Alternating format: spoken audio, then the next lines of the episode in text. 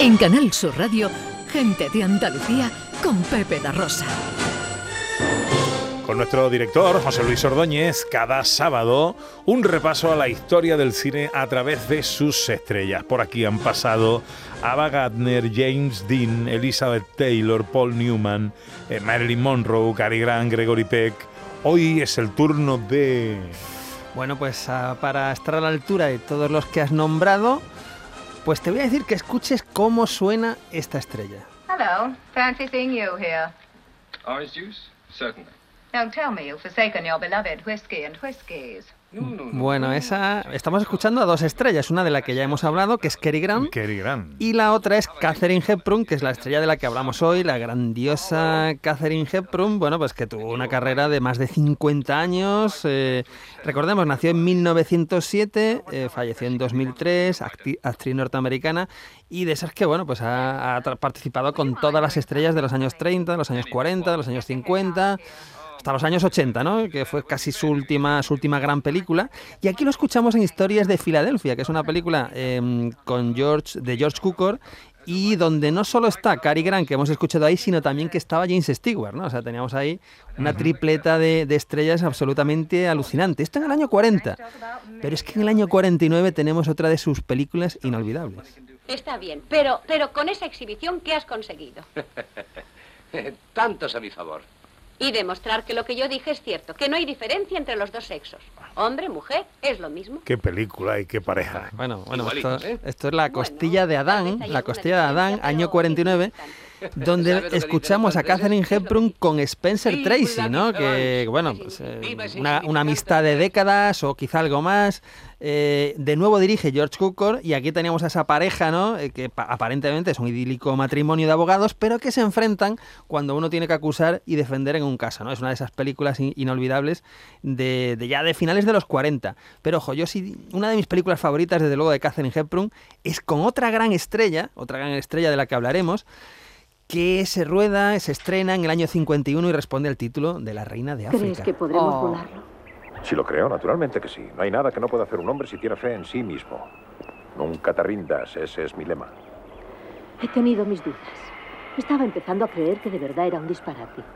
De veras, señorita, digo, Rosy. Ha sido un momento de debilidad.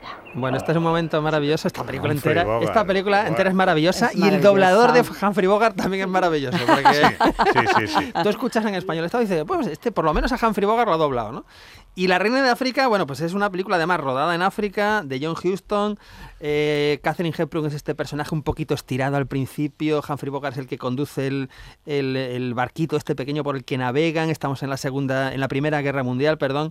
Y bueno, es maravillosa. Es una película que tiene comedia, es bélica, es drama y tiene un final, un final pues que no es muy propio de John Huston, porque John Huston tendía a hacer finales un poquito más oscuros, pero aquí tiene un final maravilloso. eh, bueno, pues no lo voy a contar, pero es de esas películas que yo creo que hay que ver y, y sí o sí, es de esas películas que te devuelve la fe en el cine del año 51. Pero ojo, nos vamos ahora 16 años después. She's 23 years old, and the way she is is just exactly the way we brought her up to be. We answered her questions, she listened to our answers. Este es un momento de adivina quién viene esta noche. Oh, me encanta. Esto es el año 67. Esto dirige Stanley Kramer. Y ojo, tenemos a Catherine Hepburn de nuevo con Spencer Tracy. La última vez que mm, intervienen juntos en una película. La última vez porque Spencer Tracy muere poco después de rodar la película. Y un jovencísimo Sidney Poitier que se convierte pues en estrella absoluta también del cine. Recordemos que la trama, estamos en el año 67 y la trama es de la esta pareja de, de- de Spencer Tracy, que forman Spencer Tracy y Catherine Hepburn, y que su hija trae a cenar a un médico cuya característica es que es negro, además, además de médico es negro. Y estamos en el año 67 y eso crea cierta controversia, ¿no? Porque es una pareja interracial, matrimonio interracial que va a ser. Y esto, claro, a pesar de que sea, en teoría, un matrimonio progresista, crea cierta sorpresa, sobre todo en el personaje de Spencer Tracy, ¿no? Y, y, La bueno, película tuvo una versión española, ¿no? ¿Tuvo una versión española? Tuvo una versión española con Basilio, me parece Con que era. Basilio. Basilio era el que hacía de actor negro y los Sí. protagonistas. Yo no sé si estaba, si era eh, Pepe Isber o era. No, Pepe Isber no. Este, eh, este actor que ha hecho siempre de abuelo eh, ay, en- en- en comedia. Eh, ¿El de Chencho? ¿El abuelo de Chencho? Ese es Pepe y Fer, ¿no? Ah, vale. no, Pepe Pepe no. El otro, hombre, famoso. eh. Ay, ay, Ah, ahora me acordaré, ahora me, ahora me acordaré. Tú sigue, tú sigue por ahí, verás cómo me acuerdo. Bueno, pues eh, en esta película hay que decir que además eh, Catherine Hepburn, que ganó varios Oscars a lo largo de, la- de su carrera, pues uno se los lleva precisamente, uno se lo lleva por esta película, por, por Adivina quién viene esta noche, que es una película que hoy puede parecer sorprendente, pero desde luego es muy interesante de, de ver a día de hoy. Oye, y es que no puedo tampoco evitar eh, poner este corte de una película de los años 30 donde Catherine Hepburn canta. Camptown ladies sing this song. Doo-dah, doo-dah. The Camptown racetrack five miles long. Oh, do-da day, gonna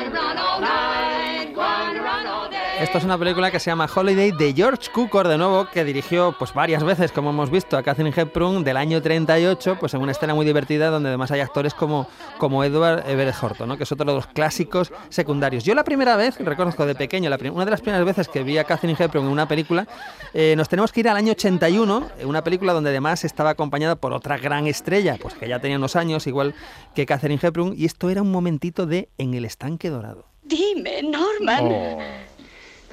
¿Sabes? Empiezo a recuperarme. ¿En serio?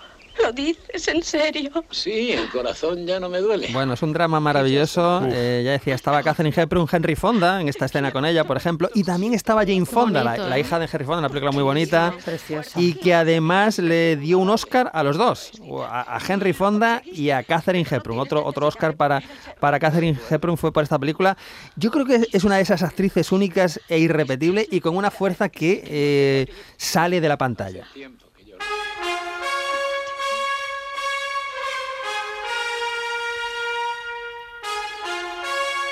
Otra de sus grandes películas y por la que le dieron otro Oscar, pues fue en el año 68, unos años antes, más de una década antes, por El León en invierno, donde, ojo, año 68 estaba acompañada por Peter O'Toole, eh, por Anthony Hopkins y por un jovencísimo Timothy Dalton, que después terminaría Mm. siendo James Bond en los años Bond. 80, ¿no? Eh, pues bueno, es una película que ya digo, ganó Oscars, premios, Globos de Oro, BAFTA, Sindicato de Directores.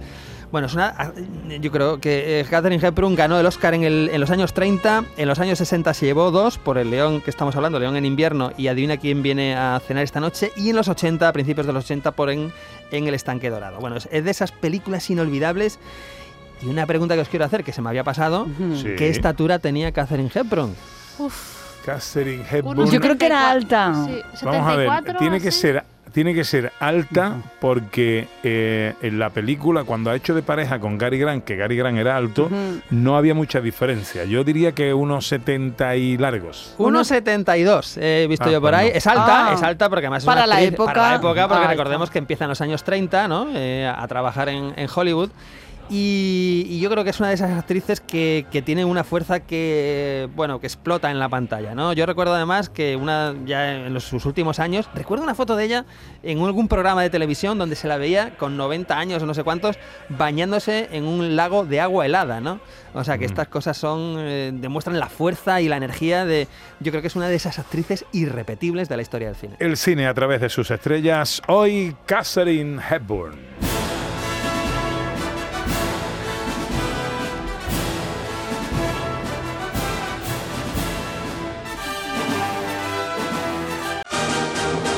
En Canal Sur Radio, gente de Andalucía con Pepe da Rosa.